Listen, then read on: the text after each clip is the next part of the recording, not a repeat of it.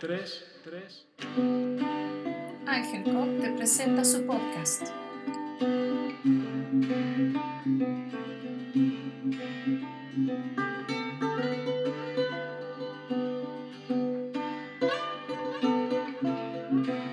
Bienvenidas. Hola, ¿cómo estás? Yo soy Dakerin Bustamante y vamos a hablar del proceso de sanación que implica la respiración. Cómo la respiración nos puede ayudar a activar nuestro metabolismo, cómo nuestra respiración nos puede ayudar a conectar con nuestras emociones, cómo la respiración podría ser el principal regulador hormonal de todo nuestro cuerpo.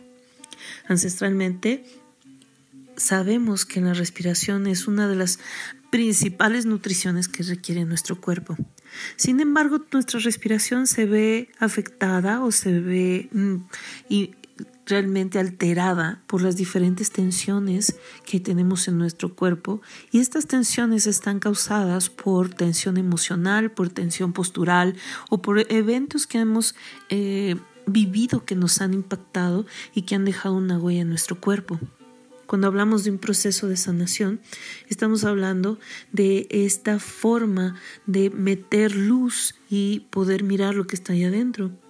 La respiración hace este efecto, ya que cuando tú tomas aire con una forma consciente, tal vez puedas empezar a experimentar en varios niveles cómo estás, cómo te sientes físicamente, por supuesto, pero también cómo te sientes emocionalmente. Y eso puede ser confrontante o puede ser un reto, ya que el meter luz en el cuerpo implica mirar todo aquello que hemos guardado y que no hemos podido ver o que no hemos querido ver. Y a veces muchas cosas que han quedado lejos de la memoria porque resultan bastante dolorosas o implican eventos que nos han cambiado el destino muchas veces. La respiración, cuando el aire entra, es más allá de un efecto de intercambio de gases, de dióxido de carbono por oxígeno. Sin embargo, el proceso de oxigenación en todo nuestro cuerpo implica el poder inyectar más energía. Las células al recibir mayor oxígeno tienen la capacidad de acelerar su propio metabolismo y por lo tanto el metabolismo de todo el cuerpo se ve influenciado. Actualmente hay eh, estudios que nos hablan acerca de cómo la respiración, la respiración completa, consciente y adecuada, nos permite eh, cambiar nuestro metabolismo y en todo caso bajar de peso. Empieza a haber corrientes en las cuales se ofrece, se hace este tipo de ofertas de bajar de peso solamente por respirar, ya que el metabolismo aumenta.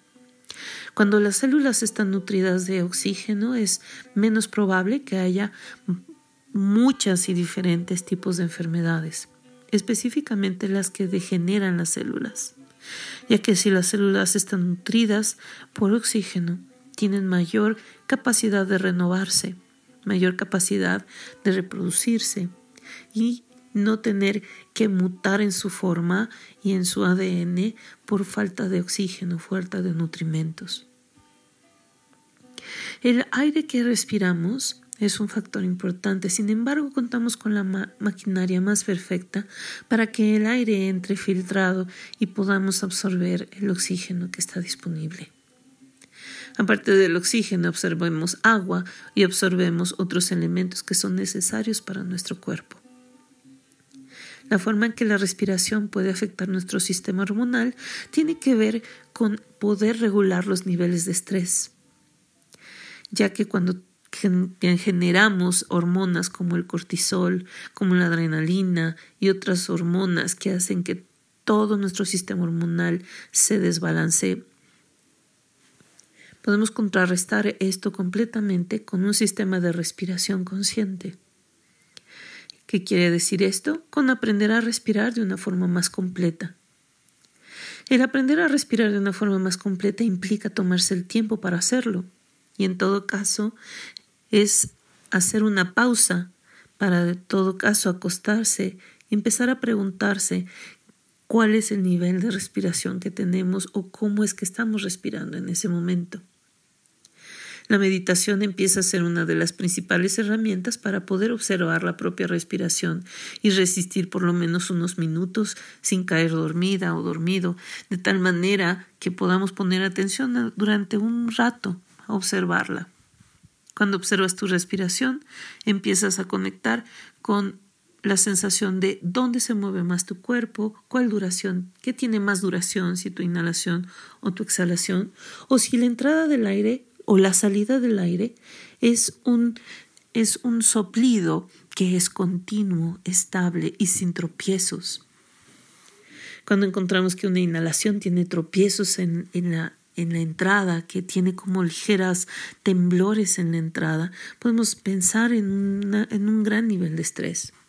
Nuestro sistema hormonal se va a ver altamente beneficiado simplemente por la relajación. Así que si empiezas a tomar la iniciativa de acostarte y observar tu respiración, puedes sentirte tranquila de que si te quedas dormida es parte de lo que necesitas. Sin embargo, continuar en la práctica y empezar a intentar respirar profundo, por lo menos en algunos momentos del día, te puede empezar a ayudar a que tus niveles de estrés desciendan y tu sistema hormonal empiece a estar con mayor balance. Nuestro sistema hormonal responde a la energía sutil de las hormonas que son segregadas por los órganos blancos que son las glándulas. Si lo vemos en términos energéticos, las glándulas y el sistema endocrino siempre ha estado relacionado con lo que le llamamos los chakras. En disciplinas como el yoga hay eh, especialidades como de la respiración, como es el pranayama, en el cual a través de un entrenamiento el cuerpo regula, reestablece los niveles de equilibrio óptimos para que haya una comunicación mucho más clara entre la energía del exterior y la energía del interior. Si vemos esta comunicación está dada por toda la información que recibe el cuerpo, desde los alimentos hasta lo que visualmente absorbemos, auditivamente absorbemos y lo que nuestras relaciones causan eh, emociones y pensamientos. Todo este sistema energético a través del pranayama se empieza a regular y por lo tanto, si afectamos la energía de, de cómo absorbemos nuestra energía, afectamos la forma en que nuestras glándulas tienen capacidad de respuesta. Es muy común que a través de pranayama, que implica solamente poner atención a la respiración y empezar a, generar la conciencia de crear una respiración más larga y completa, entonces vamos a poder afectar nuestro sistema hormonal. Como mujeres, este es una forma o un gran interés, ya que nuestros periodos pueden verse muy, muy beneficiados. La respiración implica un proceso de sanación, ya que al poner atención, cerrar los ojos y empezar a sentir primero fisiológicamente el movimiento interno que hace la respiración en el cuerpo, puede implicar también entrar en contacto con emociones que están allí que muchas veces no estamos tan dispuestas a ver. Sin embargo, el proceso de poder ver esas emociones y eh, reconectar con ellas y terminar de procesarlas, como un bocado que se te termina de masticar y entonces termina de pasar por el proceso digestivo hasta que sale, que en, nuestro, en el caso de las emociones puede ser el proceso de masticar, deglutir y en todo caso terminar por evacuar. Ese proceso permite que la emoción sea digerida, sea procesada y en todo caso pues que no esté en la bandeja de pendientes, que no esté en la bandeja de entradas con, con un mensaje de que no ha sido leído. La cantidad de energía emocional que se puede liberar a través de la respiración es muy importante.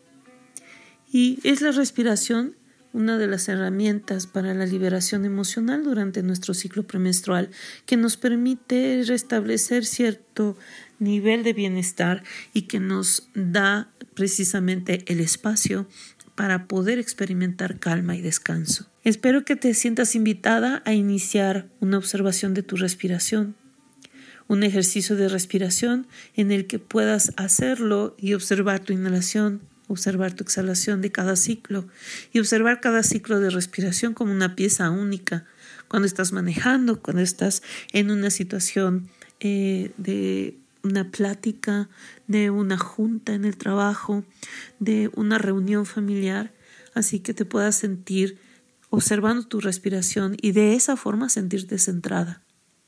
Este proceso de sanación a través de la respiración va a traer muchos beneficios, no solamente en términos mentales y emocionales, pero también en términos relacionales. Espero que estés muy bien y nos escuchamos en la próxima. Visítanos en nuestras redes sociales y hasta la próxima. Bye.